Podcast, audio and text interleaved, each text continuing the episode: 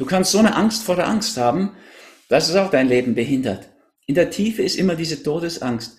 Warum sich gegeneinander aufhetzen lassen, wenn wir da in der Tiefe dieselbe Todesangst haben? Das ist doch eher ein Aufruf zur Solidarität.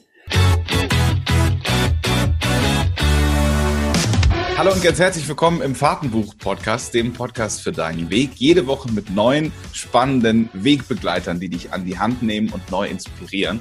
Und auf meinen heutigen Gast freue ich mich ganz besonders, denn er ist seit 42 Jahren Arzt, Seminarleiter, Autor, Bestseller-Autor, 70 Bücher in 28 Sprachen veröffentlicht, ein neuer Bestseller jetzt auch neu dazugekommen. Sprechen wir drüber.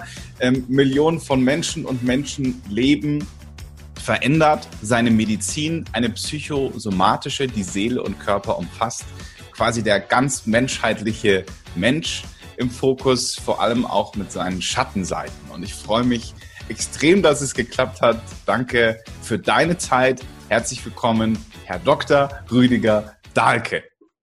Ja, herzlich willkommen, Tobias und alle an den Bildschirmen oder Lautsprechern. Ich freue mich auch. Die erste Frage in diesem Podcast ist immer, und die kriegt jeder, wo kommst du her? Wie war deine Kindheit? Ich bin so eine Mischung aus Berlin und Hamburg, in Berlin geboren. Vater hört man Hamburger. gar nicht? Was? Nee, hört man nicht mehr. Das ist lange her. Ich bin jetzt 70. Also das hat sich rausgeschliffen. Wobei ich habe gar nie Berlinert oder über den Spitzenstein bin ich auch nicht gestolpert. Da haben meine Eltern davor gewarnt. Ich habe erst in der Klinikzeit angefangen, dann in Bayern bayerisch zu reden mit den Patientinnen, sonst wäre das gar nicht gegangen. Ne? Wenn du eine 70-jährige Patientin hast und der mit Hochdeutsch kommst auf dem Land, dann wird das nichts. Ah, also und irgendwann haben mir die Schweizer beigebracht, ich war mal B-Schweizer, dass es viel sympathischer ist, wenn ich mit einem südlichen Einschlag spreche, als wenn ich so Hochdeutsch spreche. Mhm. Dann habe ich so eine Mischung aus Bayerisch und Österreichisch. Und das sagt ja auch schon so ein bisschen, wo ich herkomme. Die ersten 40 Jahre war ich Deutscher. Dann war ich sieben Jahre beides, auch Österreicher. Und das hat sich mal beim Wein so ergeben, weil der österreichische Vizekanzler bei mir in den Kursen, also in Vorträgen war und seine Frau in den Kursen. Und dann ging das, ja, wie soll man sagen, österreichisch. Na, Feierstunde der Hofburg, sehr, sehr nett. Da war ich auch noch Österreicher und das bin ich seitdem. Die Deutschen haben mich, wollten mich dann nötigen, mich zu entscheiden für die Deutsche.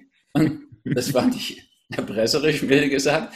Und da habe ich dann, obwohl ich immer nur in Deutschland gelebt habe, für die Österreicher entschieden und bin dann auch nach Österreich gegangen. Irgendwann, nachdem ich kontinuierlich immer steuergeprüft wurde, und schon mal grundsätzlich da gar nichts gedreht habe, weil ich eh weiß, es kommt dann zurück. Aber egal, es war mir, die, die Art war mir zu blöd. Und ja, dann bin ich Österreicher geworden. Das bin ich jetzt seitdem, eben ungefähr die letzten 30 Jahre. Und ähm, habe Medizin studiert und schon während des Studiums in diesen Praktika, Formulaturen da meine Zweifel dran bekommen, wo ich so merkte, das ist so eine sehr materialistische das mechanistische Medizin, so, so Sprüche wie, wollen Sie auch in Zukunft anderthalb Stunden brauchen, um 18 Blutabnahmen zu machen? Da merkst du so richtig, aha, es geht ums Blut, aber ja nicht mit den Leuten reden.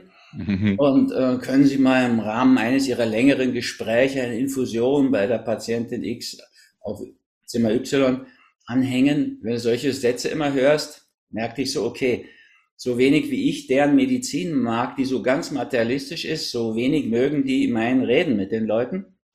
Und da hat sich das schon so ein bisschen polarisiert. Ich bin dann bald nach der Klinikzeit rausgegangen auf Weltreise und habe da eine Praxis aufgemacht und habe meine eher sprechende Medizin entwickelt, vermehrt durch Naturheilkunde, also Komplementärmedizin würde ich sagen. Will die Schulmedizin ja gar nicht ganz ersetzen, sondern ich will sie komplementieren mit diesem ganzen Schatz der Naturheilkunde, aber auch der Ethnomedizin. Also ich bin immer ganz viel gereist und habe in ganz vielen ja, Ländern, Kontinenten geschaut, was machen die da für eine Medizin und bin da irgendwie draufgekommen, dass die vieles zu bieten hat, diese Medizin und habe das immer wieder so integriert. Ist nicht so ganz einfach. Die Dinge darfst du dann nur off-label, heißt das, verschreiben und so. Und naja, also inzwischen ist ja die EU ziemlich abgeschirmt gegen alles, was wirklich gut hilft. Mhm. Wenn das nicht in der Hand von Pharmakonzernen ist, ist es schwer, das da reinzubringen. Aber das hat mich eben fasziniert in dieser Zeit.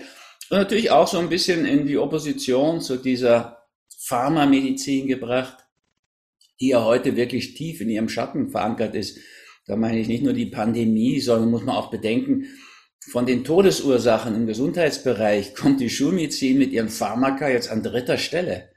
Nach Herz, Krebs, Todesfällen, die sind ziemlich jetzt gleich auf schon, ist dann an nächster Stelle die, ja, wie sagt, man sagt immer noch Kunstfehler, obwohl die sich ja eine Kunst zu sein, die Schulmediziner. Und die Nebenwirkung ihrer Pharmaka kommen an dritter Stelle und dann kommt erst von Ländern abhängig Bayern und Österreich, wo ich Praxis gemacht habe, da kommt dann die Leberzirrhose, weil da doch schon einige schon ordentlich viel getrunken haben. Und das merkt man dann an der Leber. Aber da gibt es an vierter Stelle dann andere Aspekte. Manchmal auch an dritter Stelle, weil dieser Punkt drei wird halt gern von der öffentlich-unrechtlichen, sage ich ja heute, und von der Mainstream-Presse weggelassen. Natürlich. Die machen ja, also ich bringe eigentlich nicht mehr was Kritisches in irgendeiner Weise ich kann es nicht belegen, aber ich glaube ihren Sponsoren zuliebe. Was ich in der Medizin in guten 40 Arztjahren erlebt habe, 42, du hast scheinbar ausgerechnet oder nachgerechnet. Äh, nachgeguckt. Nachgeguckt. Ja, also muss ich sagen, wenn du irgendwas nicht verstehst in der Schulmedizin, kannst du sicher sein, du findest das Geld dahinter und dahinter findest du die Pharmaindustrie. Das ist schon irgendwie, ja, das, das sage aber nicht nur ich als jemand, der jetzt einen eigenen Weg geht, schon lange Zeit. Das sagt auch zum Beispiel Professor Ludwig, der deutsche Chef der Arzneimittelkommission in Berlin, der sagt, praktisch alle Forschung in Deutschland ist pharmafinanziert und die Pharma nimmt Einfluss auf die Ergebnisse. Das ist derselbe, der gesagt hat, wir wissen nicht, was bei der Impfung rauskommt. Die ist nicht ausreichend getestet. Wir wissen das erst in fünf Jahren. Also inzwischen, was die Pandemie angeht, bin ich wieder sehr einer Meinung mit Schulmedizinern die sich an das halten, was wir studiert haben, was wir gelernt mhm. haben. Gott sei Dank immer mehr erinnern das jetzt. Also es gibt jetzt wirklich tausende von Ärzten, die, sagen sorry, den Kopf schütteln und, und auswandern wollen und da nicht mehr mitmachen wollen. Hm, das, das fällt mir schon auf, das ist einmalig. Also habe ich nie erlebt bisher. Wenn wir einmal von Zeitpunkt heute ähm, noch mal kurz 40, 50 Jahre zurückdrehen, wie kam dieser selbstbewusste Rüdiger zustande? Warst du immer schon so ein jemand, der sich rebellisch gewehrt hat oder gesagt hat, weiß was, ist mir egal, ob jetzt Leute mich mögen oder nicht. Ich glaube, das stimmt und das ziehe ich durch. Oder warst du auch mal schüchtern? Warst du auch mal zurückhaltend? Ja, als Kind schon. Also meine Mutter wollte, ich bin das erste Kind, Wunschkind, was jetzt immer sehr schön ist, so vom Urvertrauen her. Aber meine Mutter wollte ein Mädchen und ich hatte auch, das kann man heute gar nicht mehr sehen, solche blonden Haare, schon mal als Kind, weil ich hatte Locken, blonde Locken. Und das brauchte dann ziemlich, also musste ich mich an meinen Vater halten, dass da mal mit, glaube, vier Jahren diese, diese Mädchenlocken runterkamen. Die störten mich natürlich als Junge. Und ähm, die hatte ich dann später wieder als Hippie, praktisch ganz ähnlich. Die störten dann beide Eltern in der Hippie-Zeit. Und ja, ich bin protestantisch getauft, könnte man schon mal sagen. Ne? Also vielleicht zum Protestieren geboren. Wobei das hat bei mir nicht angeschlagen. Ich bin am bayerischen Dorf relativ schnell gelandet durch Scheidung der Mutter. Mhm. Und ähm, da gab war ich der einzige Evangelische, das fiel gar nicht auf. Ich habe die Kirchenglocken geläutet und ministriert, bis man gemerkt hat, dass ich eigentlich von einer ganz anderen Fraktion bin. In der Oberschule hat man das erst gemerkt. Und ähm, weil ich bei der Aufnahmeprüfung diese ganzen Sachen katholisch beantwortet hatte und dann eigentlich durchgefallen wäre. Und da hat man gemerkt, mhm. hoppla, aber der kann ja nichts dafür. Meine Mutter ist da die Sonderschullehrerin gewesen, hat da interveniert. Also kriegte ich noch eine Probezeit auf dem Gymnasium wegen diesem ja, dem Versagen in Religion. Und Gott sei Dank der evangelische Pfarrer, der das korrigieren muss, der hat gemerkt, hoppla, das stimmt zwar alles nicht, aber es ist einfach katholisch. das hat mich da gerettet. Und protestieren, ja, also wie soll ich sagen? Das, das geht früh los, wenn man, wenn, wenn du so fragst, also so bin ich noch gar nicht gefragt worden, ehrlich gesagt, aber fällt mir das selbst auf. Die haben mit netten Absichten, meine Eltern haben die mich mal dann mitgenommen in den Zoo in Berlin und das war für mich ein erschütterndes Erlebnis, diese eingesperrten Tiere und hat zu Tierbefreiungsfantasien bis hin zur Anschaffung von Seitenschneidern mit einem Freund zusammengeführt. Gott sei Dank hat dessen Vater das noch rausgefunden vorher, weil er die Dinger gefunden hat. Wir sind da nicht einmarschiert. Wir wollten uns einsperren lassen in der Nacht. Da gab es so ein Buch, das hatte ich gelesen, Tierfreund in Not. Später das gleiche mit der, glaube ich, Bambi, den Film haben sie mir gezeigt. Das war ja nicht die Fernsehzeit da, wo das mal ein Film war, was mhm. Besonderes. Mhm. Und das hat mich total erschüttert. Danach wollte ich kein Fleisch mehr essen. Und du kannst ja, wenn du so fragst, du fragst natürlich sagen, okay, da beginnt eigentlich Peace Food. Weil im Nachkriegs-Berlin habe ich dann Fleischessen verweigert. Mhm. Da gab es aber keine vegetarische Szene, eine vegane schon gar nicht. Meine Mutter hatte alle Hände voll zu tun, wertvolles Eiweiß für ihre zunehmende Kinderschar, zum Schluss waren wir dann vier, ranzuschaffen, mit bester Absicht natürlich. Mhm. dann der kleine Rüdi, hieß das damals, der das einfach verweigert hat. Bücklinge weiß ich noch, das waren so ekelhafte Heringe, aber billiges Eiweiß in Berlin. Und, und Bücklinge waren noch diese Verbeugung, die muss es vor jedem Erwachsenen machen, egal wie quer und daneben der lag. Also das, wir mussten uns immer verbeugen, weil der erwachsen war. Und diese Heringe, aber die habe ich dann in der Regel in den Backen gespeichert und entsorgt. Hast du eigentlich also, früher auch eins auf, auf die Mütze bekommen? Hm. Also jetzt nicht so, mein Vater war jetzt nicht so ein schlagender Vater, das kann man überhaupt nicht sagen.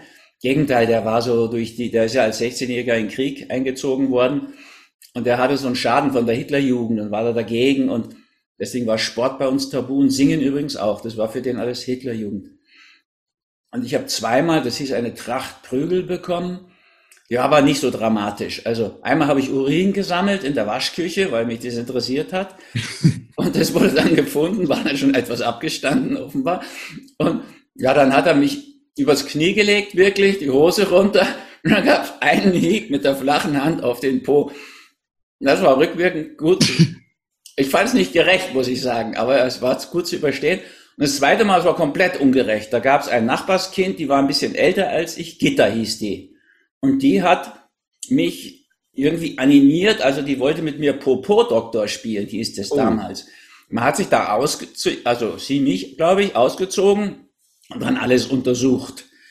Und das fliegt, flog dann irgendwann auf und ich wurde dafür bestraft, wieder mit einer Tracht Prügel. Hm. Also das wusste ich jetzt, Urin sammeln geht gar nicht, Popo-Doktor geht auch nicht. Aber es war auch nur so ein Schlag auf den Hintern. Und ansonsten waren meine Eltern eigentlich, wie soll ich das sagen, ja eigentlich sehr solidarisch mit mir. Ich habe eben relativ oft einmal widersprochen auch und zum Beispiel so sprachlich. Ich habe von Anfang an ein Faible für Sprache gehabt. Ich habe auch schon früher schreiben können und lesen und habe so Tiergeschichten geschrieben, hat glaube ich nur meine Mutter gelesen. Immerhin. Und aber die Sprache hat mich immer irgendwie fasziniert, auch irritiert.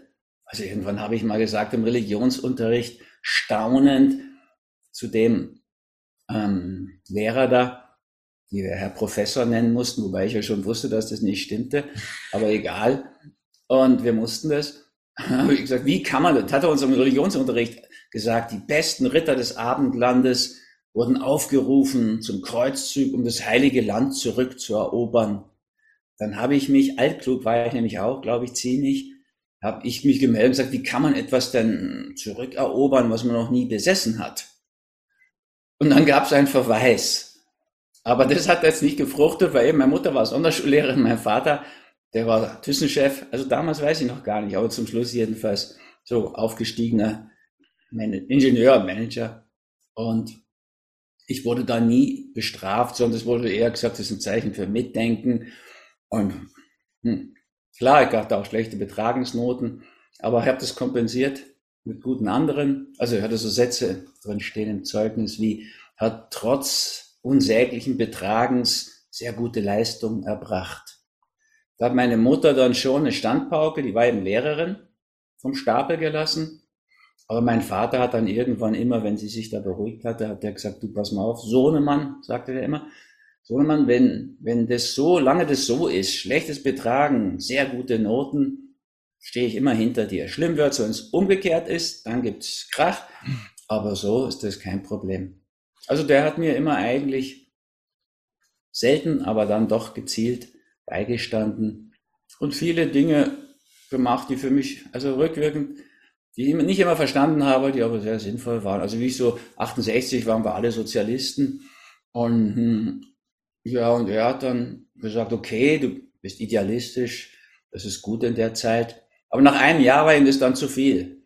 Und dann hat er gesagt, also pass auf, du hast mein Erbgut, das kann jetzt ja doch nicht so weitergehen. Du musst da jetzt mal hin. Also besuch doch mal deine Länder da. China, das rote Buch mit, hat man so eine kleine Mao-Bibel, hieß es. War wie eine Bibel, absurd. Aus der heutigen Sicht, aber damals war uns das wichtig. Ja, dann konnte ich nach Russland fahren und China und auch Kuba war ein Desaster für so ein Hippie, ne? wenn er dreimal einen Pass zahlen muss, zeigen muss, um einmal an den Strand zu kommen, dann vergeht er ja irgendwie die Lust am Sozialismus. Die ist mir sehr gut, also sehr nachhaltig auch vergangen, muss ich sagen. Also an der Art von Sozialismus. Der hat mir dann so ein Nobel College in USA bezahlt, wenn ich wollte. Und ähm, also hat er sich aber ausbedungen, dass er das bestimmt. Und das war dann ausgerechnet in Texas, so wie jetzt hier in Niederbayern oder in Nordfriesland. Und ähm, ja, war schon, war schon sehr eine noble Geschichte und muss auch sagen, war meine pädagogisch beste Zeit. Haben wir oft gedacht, was wäre aus mir geworden, wenn ich nicht nur ein halbes Jahr, ein Semester da gehabt hätte, sondern 13 Jahre in so einer Schule mit mhm. so engagierten Professoren, die ja wirklich auch Lust hatten, uns was beizubringen da bin ich in einem halben Jahr mehr gelobt worden als in zwölfeinhalb Jahren in Deutschland. Am Anfang dachte ich, was wollen die? Sind die alle bescheuert? Nehmen? Ja. Aber das ist da so, ne? Du wirst für dein Dasein schon belobigt. Und wenn du dann noch ein bisschen was leistest, enorm belobigt. Also, ja, das, das baut dich enorm auf. So, das hat dir alles in die Wege geleitet. Kann ich mich nicht beschweren. Ich komme aus so einem sehr gut bürgerlichen Elternhaus und alles, was wir begründen konnten, bekamen wir auch. Gut, dann das weitere Studium dort zu bezahlen in den USA, das war sehr teuer in dem College, hat er gesagt, da musst du dir so einen Loan holen. Und das dann habe ich mich dann wegen einer Freundin aber dagegen entschieden, weil die war in Deutschland. Okay. Was war so deine erste Erfahrung, spürbare Erfahrung, wo du gemerkt hast, wow, da ist noch deutlich mehr als Schulmedizin? Hm, ja, da waren Hast du so versuchsmäßig schon mal angefangen zu heilen und zu gucken, okay, was können meine Hände, was, was kann ich bewirken? Wie, wie war das so bei dir? Also ich habe mich immer sehr für Hintergründe interessiert. Das heißt, so in der Oberschulzeit schon sehr für Psychoanalyse, aber mehr so erkenntnistheoretisch. Also Freud, Jung dann auch ein bisschen. Und waren so meine eigenen ja, Probleme sozusagen. Die wurden zuerst von der Freundin diagnostiziert dass ich auf keinen Fall heiraten wollte. Da hatte ich zwei Beispiele von meiner Mutter vor Augen. Das fand ich jetzt nicht so ersprießlich. Und, äh, und die hat mich dann direkt animiert dazu. Ich interessierte mich eh, hörte freiwillig diese Vorlesungen an. das ist ja eine philosophische Fakultät dann jedenfalls in München gewesen. Und ähm, war schon im Studium, habe in Analyse angefangen. Und ähm, das war aber eigentlich eher etwas, was so intellektuell anfing. Also erst wie ich dann merkte, diese Medizin ist nicht meine und wie ich so immer mehr mich meine Fühler ausstreckt und merkte, okay, da gibt es Homöopathie, das wird so diffamiert, was ist denn da los? Und ähm, da habe ich dann eine analytische, psychoanalytische Doktorarbeit gemacht, da wurde einem gleich gesagt, wen man nicht zitieren darf. Sowas hat mich immer provoziert, also habe ich dann Schulz-Henke gelesen und alles, was man nicht zitieren darf. C.G. Jung damals als komplett unwissenschaftlich. Ich meine, ist es auch, Freud ist auch unwissenschaftlich, nur das war alles damals nicht anerkannt und dann hat es mich besonders provoziert, bin ich da eigentlich mehr hingegangen. Also ne, zur Medizin kam ich eigentlich so über dieses Praktische. Also ich habe immer gern gebastelt, geschnitzt, gemalt. Urin untersucht. Hm? Urin untersucht. Zum Beispiel, ja. Und äh, Hintergründe haben mich dann interessiert. Und eigentlich ging das so nebenher los, dass ich dann Kontakt zu Naturheilkundlern bekam. Das auch, natürlich, das wird ja an dir selbst ausprobiert, wenn du sowas lernen willst. Das entstand so nebenher Interesse für Homöopathie, weil die auch so ganz damals irgendwie diffamiert wurde. Ich muss sagen, es gibt auch so eine andere Spur noch. Mein Großvater der war auch Arzt, der hatte Parkinson. Der hat vieles versucht außerhalb der Schulmedizin.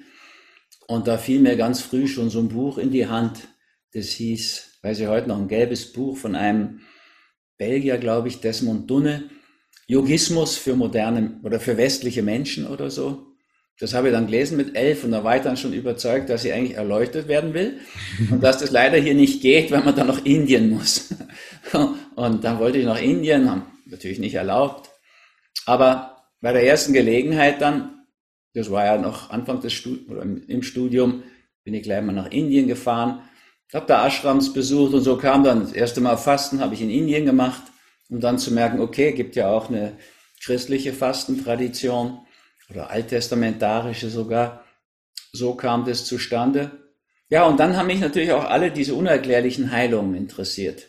Ja, wenn du da einen Blick für hast, dann gibt es ja in der Schulmedizin auch eine ganze Menge Dinge, da wo man sich fragt, wieso ist jetzt der Patient wieder gesund geworden, wo sie alle gesagt haben, der hat nur noch kurz. Und der ist jetzt gestorben, wo es geheißen hat, Lebenserwartung wieder normal. Also das ist mir aufgefallen. Und das war damals auch noch völlig tabu. Also zu der Zeit, wie ich studierte, durfst du nicht sagen, dass du meditierst. Da galt noch, weiß ich noch, der oberste Internist in München, der hat mal in der Vorlesung gesagt, also die Vegetarier, die haben nach drei Jahren Ausfallserscheinungen und nach neun Jahren oder sieben Jahren sterben die. Zu der Zeit war ich aber schon über zehn Jahre Vegetarier, mich dann naiv gemeldet und gesagt, also das kann nicht sein. Entschuldigung. Bei mir ich lebe prima. Und dann hat er gesagt, das stimmt nicht. Und gesagt, müssen Sie mir überlassen, wie ich lebe, wie ich mich fühle. Und ähm, im Übrigen in den Prüfungen, die Sie hier verordnen, hier habe ich lauter Bestnoten. Also irgendwas spricht auch dafür, dass das Hirn funktioniert. Skirennen habe ich auch gewonnen. Also scheint doch so. Und dann hat es so ein bisschen Rangelei gegeben. Und zum Schluss habe ich gesagt, wissen Sie was im Übrigen, der ganze indische Subkontinent lebt ja vegetarisch, die Giants sogar vegan ich war da schon da und was Sie hier sagen, ist einfach haltlos. Das führte aber in der Medizin damals dazu, dass man irgendwie bekannt war wie so ein bunter Hund.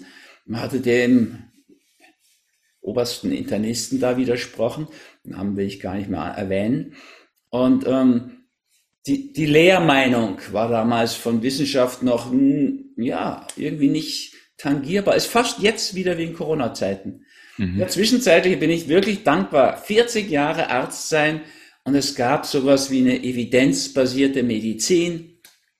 Auch nicht immer. Semmelweis, der ist auch nicht durchgekommen mit seiner vielleicht größten Entdeckung in der Medizin. Lister mit der Wunddesinfektion hat in England dasselbe Problem. Es war immer zäh in der Medizin wegen der Lehrmeinung der Professoren. Und ich dachte am Anfang, das ist EH, aber das ist oft EE gewesen, also wirklich leer. Und und heute haben wir wieder so eine, ich nenne das eminenzbasierte Medizin, ne? im Gegensatz zur evidenzbasierten. Wir haben irgendwelche Lehrmeinungen, irgendwelche, jetzt in der Pandemie völlig absurd, irgendein einzelner Virologe, der außer Virologie, falls er die versteht, wirklich sonst nichts versteht, also Epidemiologie oder so, überhaupt kein Zugang offensichtlich zu Psychosomatik, Psychoneuroimmunologie, null Zugang. So, nun neige ich nicht dazu, die so zu verurteilen. Ich hoffe immer, Sie wissen nicht, was Sie tun. Ja, das ist schlimm genug. In der Position, wo die sind, verdienen Sie mein Mitgefühl. Wenn die wissen, was sie tun, das ist ja noch viel schlimmer für ihre Seele, verdienen sie noch mehr Mitgefühl. Weil ich ja inzwischen weiß, dass Mitgefühl mein Immunsystem nicht schädigt, sondern eher ihm nützt aber Wut, Zorn und Hass schädigt mein Immunsystem. Und so viele Kritiker sind jetzt voller Wut und Unverständnis und Zorn auf die Obrigkeiten. Ich rate eigentlich zum Mitgefühl. Weil die landen auch irgendwann auf dem Totenbett. Und wenn sie dann zurückschauen auf das, was sie so, ja, angerichtet haben, würde ich das nennen, muss es grässlich sein. Das, damit möchte ich jetzt nicht tauschen. Hm. Naja, aber ich, was ich sagen kann, ich hatte wirklich das Glück, 40 Jahre Medizin zu erleben, wo du dich auf Wissenschaft berufen konntest. Und es wurde dann auch gehört und auch mal drüber nachgedacht. Vielleicht nicht gerade mit den Ordinarien, aber doch in der, in der Medizin, die ich kennenlernen durfte, auch an Universitäten spielte das eine Rolle. Heute haben wir die Situation, dass die Koryphäen aus dieser Zeit, also der Epidemiologe dieser Welt, das ist Professor Ioannidis, Ioannidis von der Stanford University, der gilt ja heute für diese, ja, ich weiß gar nicht, wie soll ich sagen, diese zu, die Zeugen Coronas, für die gilt er ja heute als Corona-Leugner gar nicht. Er hat nur einfach seine Zahlen und kann belegen, dass dahinter nicht viel ist. Also ich meine, Influenza ist immer was Gefährliches. Die normale Grippe ist auch gefährlich. Ne? Zur Zeit, wie ich Hippie war, 68, sind zwischen 40 und 80.000 Menschen an der Hongkong-Grippe allein in Deutschland gestorben. Da gab es keine Angstmache, keine Panikmache. Ja, hätten wir die da schon gehabt, wären da viel, viel mehr Menschen gestorben. Also ich weiß das als Psychosomatiker. Ja, das ist ja so meine Medizin geworden, von Krankheit als Weg bis Krankheit als Symbol. Letztlich weiß ich, was Angst anrichtet. Die ist oft viel, viel stärker wirksam als jetzt pharmakologische Wirkungen. Und wir haben eine, ja, wie soll ich sagen, eine Angstmache, eine Panikinszenierung. Die ist das Hauptproblem. Ja, also klar, die Coronaviren sind auch Grippeviren und dieses Covid-19 bis ich weiß nicht XY, das ist ja schon längst nicht mehr der ursprüngliche, vermehrt sich ja dauernd. Das wusste man übrigens. Also sogar Herr Wieler vom Robert Koch Institut. Sogar Herr Wieler hat vorher gesagt, vor der Impfung, wenn wir dann impfen, werden wir Mutanten bekommen. Die haben wir heute. Ja, und umso mehr wir impfen, umso mehr werden sich die Viren was einfallen lassen, grob gesagt. So wie die Bakterien sich gegen all die Antibiotika zu resistenten Bakterien entwickelt haben, resistenten Keimen. Das ist in der Natur so, das ist so ein Wechselspiel. Also Zero, Zero Covid, das ist für die ganz Armen mhm. Geiste. Ja, also wer ein bisschen Ahnung von Medizin hat, also muss jetzt nicht Medizin studieren dafür. Also die wissen, das ist jetzt, ich meine es gar nicht so bös, aber es ist von der Sinnhaftigkeit, vom Sinn her schwach. Sinn. Um mal kurz da reinzugehen, äh, hinter dir steht ein Buch. Alle, die sich dieses Interview auf YouTube angucken, können das sehen. Links, Corona als Weckruf. Also das ist natürlich ja auch schon wieder ähm, typisch, dass das von Rüdiger Dahlke kommen könnte. Ähm, magst du mal kurz darüber erzählen? Ist das jetzt ein, pass auf Leute, ich zeige euch jetzt mal ganz kurz, dass ihr alle keine Ahnung habt, Bindestrich Buch oder wie kann ich mir das vorstellen? Und warum ist es jetzt auch schon so erfolgreich? Also so erfolgreich ist es, glaube ich, nach drei Tagen war da die erste Auflage ausverkauft, obwohl die bei mir ja groß sind, die Auflagen. Und jetzt ist schon nach einer Woche oder so, oder sind dann die dritte dran. Das liegt, glaube ich, daran, dass so viele Menschen auch jetzt aufwachen und merken, hoppla, so ist es ja nicht. Ja, wir haben heute in Israel, das ist das Land, wo am meisten, am schnellsten geimpft wurde, haben wir verschiedene Zahlen, aber immer über zwei Drittel. Die Science, das ist die amerikanische Wissenschaftszeitung, so wie die Lancet, in Europa, die sagen heute, über zwei Drittel der mit schweren Verläufen in Klinik eingewiesenen Menschen sind heute doppelt geimpft in Israel. In den USA sagt das CDC, das ist so das Robert Koch Institut auf US-Niveau, die sagen, 74 Prozent sind Durchbrucherkrankungen. Das heißt, doppelt geimpfte haben diese Erkrankungen. Und ich meine, das ist auch nicht auf meinem Mist gewachsen. Also Spezialisten für solche Situationen, wie zum Beispiel der Professor Sucharit Bhakti, der Infektiologe ist und für Impfung, wie Masernimpfung und so, was ich ja nicht bin, sondern auch da eher kritisch. Ich bin auch kein totaler Impfkritiker, aber auch Bhakti ist jetzt gegen, ganz strikt viel mehr als ich gegen diese Impfung und sagt, es wird ein Desaster werden. Mit jedem weiteren Stich wird es schlimmer. Nur zeigen die Fakten, dass es in diese Richtung geht. Aber mein Buch ist eine ganz andere Richtung. ich wollte gerade sagen, okay, wann muss ich auf die Pause-Taste drücken, damit wir hier nicht. Ja. ja, genau. Also Corona als Weckruf, das habe ich eigentlich für Random House, also Goldmann, Bertelsmann, das ist mein Verlag, mit dem habe ich 40 Jahre Bestseller produziert. Aber den war dann die Urversion, die hieß, sind wir noch zu retten? Fragezeichen, Ausrufezeichen. Ja, und wie? Ausrufezeichen. So, und die wollten, denen war es zu kritisch. Mhm. Aber im Endeffekt ist das Buch gar nicht in dem Sinne kritisch, sondern ist eigentlich so ein Aufruf. Leute, denkt mal einfach nach. Wollen wir uns jetzt weiter so gegeneinander aufhetzen lassen? Unter der Angst, die jetzt so viele Menschen haben, ist ja immer dieselbe Angst, Todesangst. Du kannst ja Todesangst haben vor Seuchen, also Pest, Cholera und spanische Grippe. Ja, lebensgefährlich kannst du Todesangst haben. Du kannst aber auch Todesangst vor der Diktatur haben. Ja, also in Deutschland, Österreich, mein Onkel ist noch am vorletzten Kriegstag erschossen worden von so einem unsäglichen Richter da offensichtlich verurteilt wie Herr Filbinger von der CDU, die bis zum Schluss Todesurteile gefällt haben. Und du kannst natürlich auch vor der Impfung Todesangst haben, ehrlich gesagt, weil ich meine, nach den offiziellen Zahlen waren ja schon vor Wochen weit über 10.000 Menschen an der Impfung gestorben. Wobei die alle, die innerhalb von zwei Wochen dran sterben, gar nicht zählen. Die gelten als ungeimpft. Hm. Also das ist ja schon eine erstaunliche Geschichte. Und das was steht in... will einfach zeigen, schaut mal in der Tiefe, du kannst auch Angst vor Konkurs haben. Hm. 1929, Schwarzer Freitag. Du kannst so eine Angst vor der Angst haben, dass es auch dein Leben behindert. In der Tiefe ist immer diese Todesangst. Warum sich gegeneinander aufhetzen lassen, wenn wir da in der Tiefe dieselbe Todesangst haben? Das ist doch eher ein Aufruf zur Solidarität. Am Anfang jeden Kurses sage ich hier den Leuten, bitte, wir haben jetzt ein paar Geimpfte unter uns und eine große Mehrheit Ungeimpfter und wir lassen die Geimpften in Ruhe. Das ist deren Entscheidung. Ich bin ja nicht gegen die Impfung. Ich will das niemandem verbieten. Ich möchte nur bitte die freie Entscheidung haben.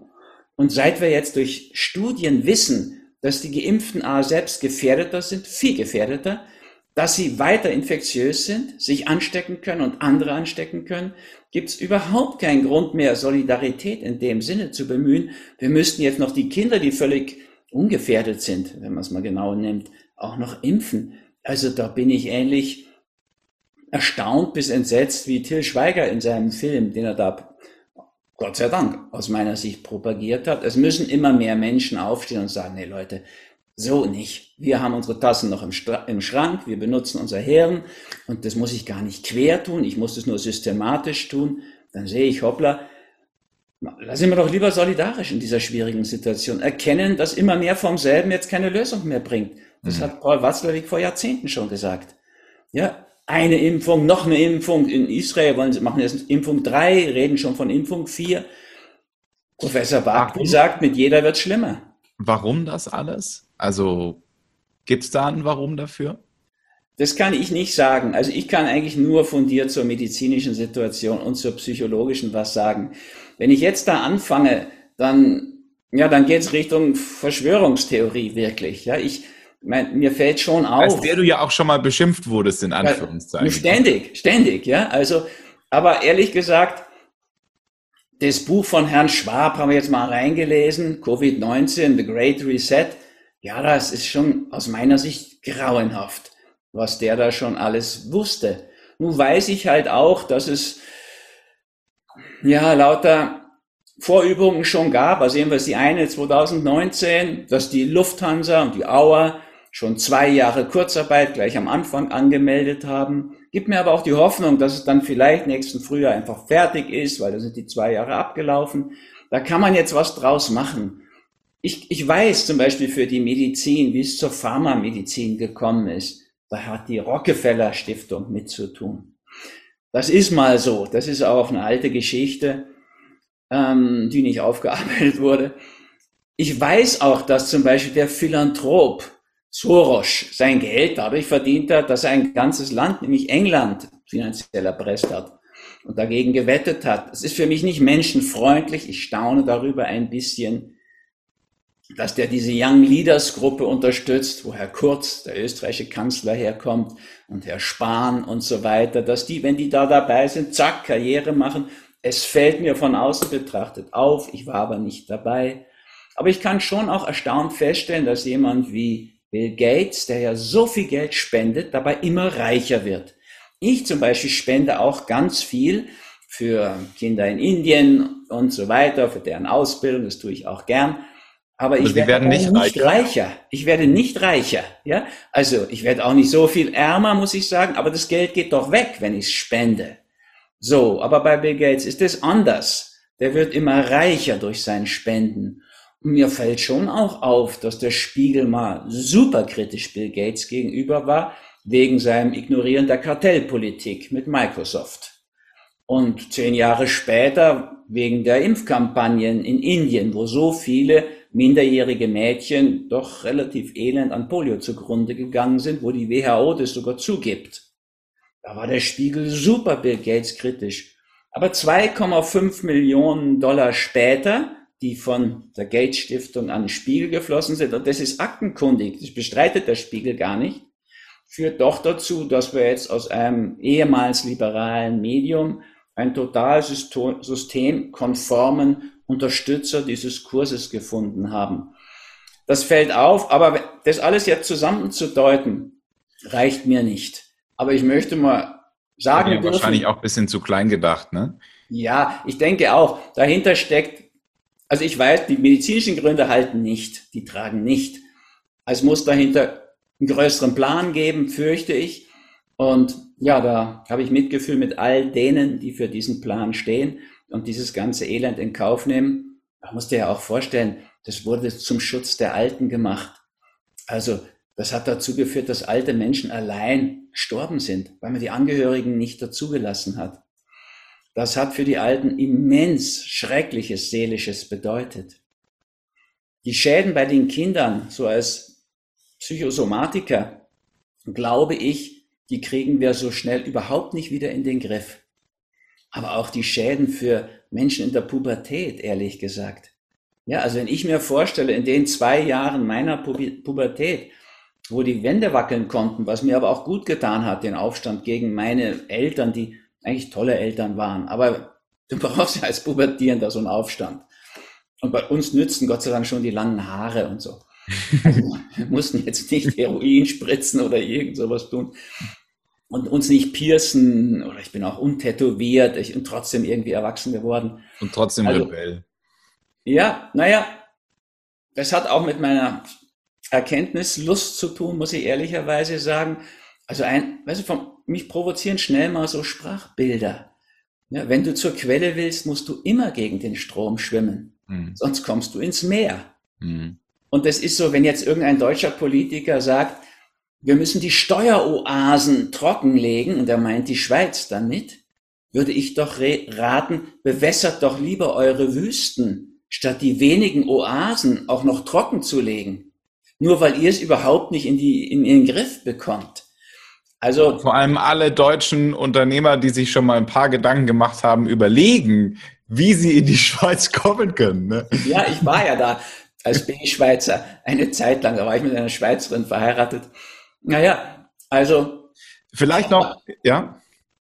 Ich bin aber jetzt dadurch nicht ein Spezialist für Wirtschaft und Steuern geworden, muss ich ehrlicherweise sagen. Aber ich kann doch sehen, dass rein sprachlich die Idee, die Oasen in der Wüste trocken zu legen, milde gesagt schwachsinnig ist.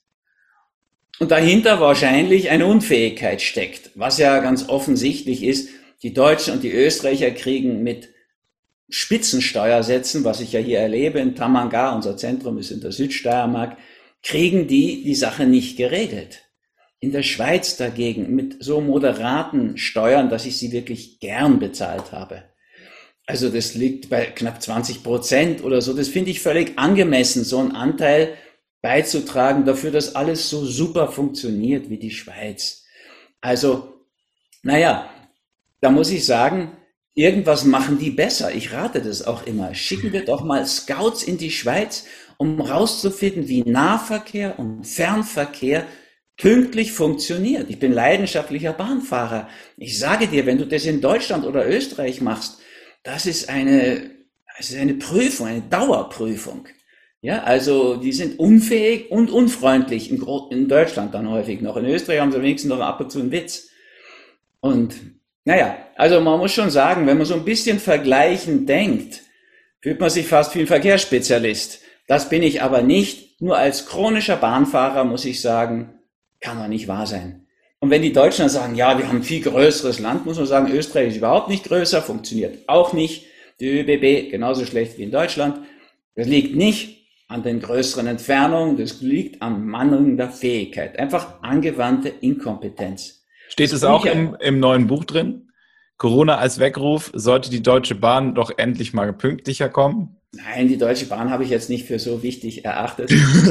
Und Folgefrage, ähm, was fasst das Buch sehr gut zusammen? Du hast ja vorhin ähm, in Ansätzen gesagt, es geht eigentlich um was Gemeinsames. Es geht ja. darum, sich gegenseitig zu unterstützen. Es geht darum, ein neues Feld zu kreieren von ja. wir machen das hier zusammen. Trifft es das ganz gut? Und wenn ja. nein, was ist so die Zusammenfassung? Das Neue ist das neue alte Weltbild sozusagen.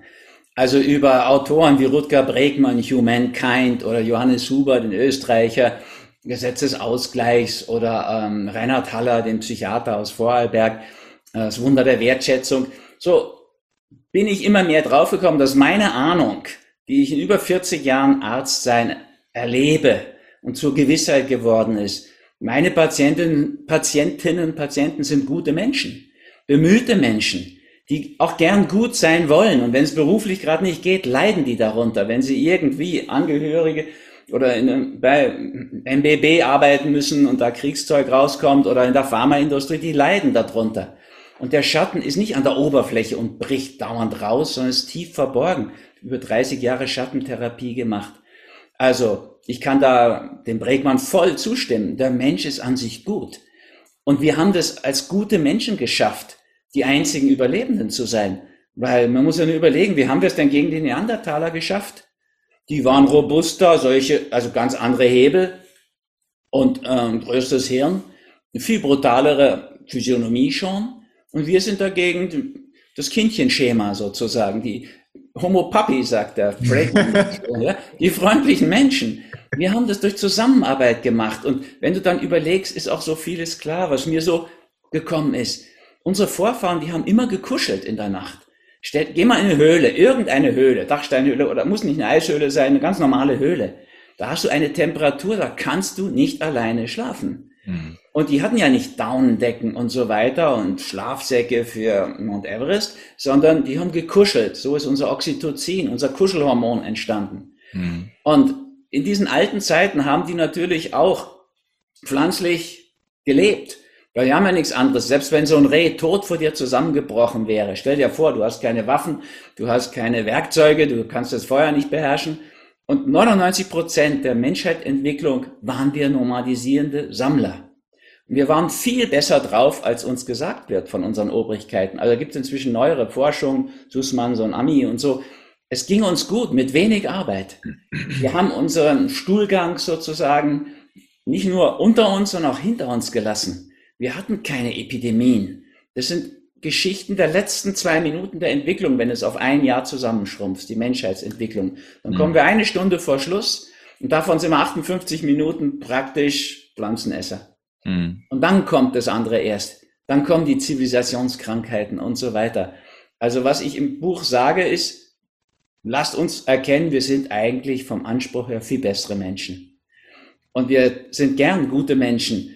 Und Johannes Huber sammelt alle Studien zusammen, die zeigen, wie gut es gesundheitlich für uns ist, wenn wir das, was wir fürs Gute empfinden, auch tun. Das war Herr Dr. Rüdiger Dahlke im Interview Teil 1. Dankeschön fürs Zuhören bis hierhin. Und gleich geht's weiter direkt unter dieser Folge mit Teil 2. Wir sprechen darüber, dass Herr Dahlke zum Beispiel den Award für das goldene Brett vom Kopf bekommen hat. Wie er darauf reagiert hat, das erzählt er uns. Wir sprechen über Abwehr, Immunsystem und noch ganz vieles mehr. Also im Teil 2 geht's gleich weiter.